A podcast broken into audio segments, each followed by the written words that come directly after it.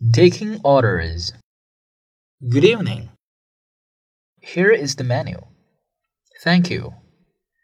May I take your order now? Yes. Could you recommend me something special? I would suggest you try the filet mignon. It's very good. Okay. I think I will try the filet mignon. What vegetables would you like to go with your steak? Some tomatoes and broccoli, please. Do you want some coffee or tea? I prefer coffee to tea. Okay. Anything for dessert? No, thank you.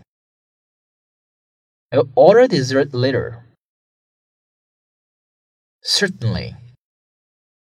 Just a moment, please. Okay.